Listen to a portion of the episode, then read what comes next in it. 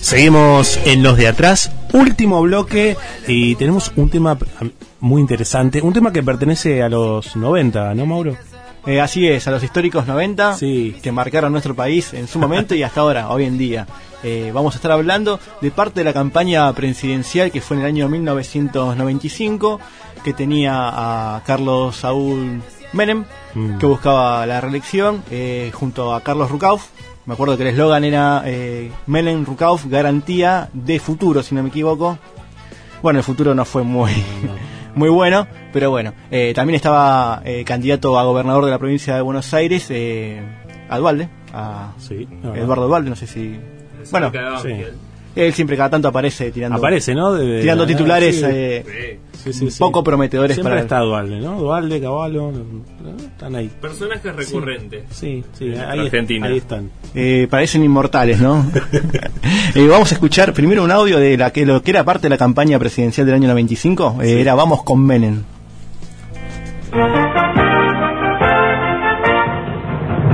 Vamos, vamos con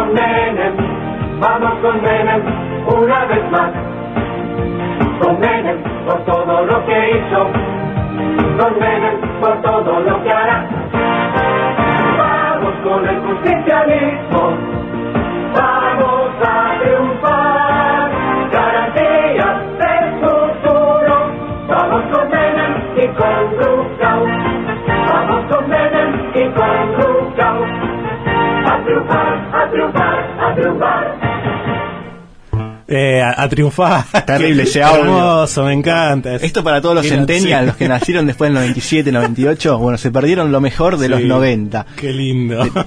Eh, increíble. Bueno, esto salía al aire por los principales canales Claro. de noticias, eh, parte de la campaña. Después también tenemos a eh, Palito Ortega, también haciendo campaña eh, para Menem. En el mundo entero se están produciendo cambios fundamentales y en todos los casos esos cambios nunca se dan de un año para el otro. En nuestro país, hace apenas cinco años, iniciamos un proceso de cambio profundo y no podemos volver atrás. Para seguir avanzando, el 14 de mayo, todos los argentinos tenemos un compromiso con el país del futuro. El 14 de mayo, votemos a Menem. Le, fa- le faltaría, le faltó el remate, ¿no, Palito? No sé. Le faltó energía Claro, Ramón Palito felicidad. Algo de eso, ¿no? Increíble, bueno, fue, guitarra. fue político también, ¿no? No solamente fue músico, eh, cuidador de, de Charlie García, sino también Claro, sí, sí. Uno se acuerda del llanto, ¿no? Del famoso llanto con, Susana Jiménez. un personaje también importante, ¿no? Tuvo mucha mucha trayectoria en nuestro país. ¿Por qué estamos hablando de la campaña presidencial del año 25 con Carlos Menem, Rocauf y Dualde? Bueno, porque el día viernes se subastó uno de los ómnibus eh, de la campaña presidencial, el que fue conocido como el Menemóvil. El Menemóvil. No sé si se acuerdan, bueno, fue subastado eh, el día viernes. eh, era uno de tres, si no me equivoco. Y estaba en poder de quién, justamente, lo nombramos hace muy poquitito, Eduardo Dualde. Ah, lo te- en la tenía de garaje de la casa. Eh, no sé si de la casa, pero bueno. eh, en realidad pertenecía al movimiento productivo argentino, el MPA, que lidera eh, el expresidente argentino Eduardo Dualde. Eh, no puedo evitar reírme cuando Sí. leo estas cosas. Eh, lo vendieron. eh, la subasta empezaba en 6 millones de pesos. Se Barato. terminó vendiendo Bara- digo barato. eh, Barato, sí, para Sí. los políticos barato seguramente. Eh, 6 millones de pesos, pero se terminó vendiendo en más de 18 millones. Bueno, Eh, si lo convertimos a dólar eh, ilegal, blue, paralelo, como quieran llamarlo, eh, estamos hablando más de 62 mil dólares.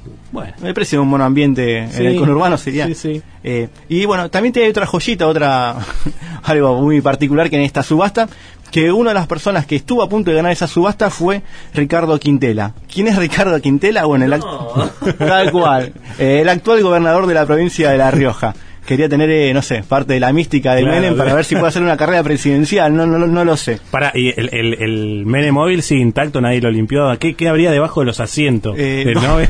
Contra no, Un jarrón, moneda- No, monedas o algo. Fue restaurado, cosas, está totalmente a nuevo. En el Ah, interior bueno. está hecho un motorhome, eh, mucho lujo, mucho lujo. Tiene como, bueno, una sala de estar con ocho butacas, eh, un bar y un sofá de tres cuerpos. Es bastante, bastante lujoso. Es un, un, un motorhome, una Ah, casa es rodante. Una casa rodante.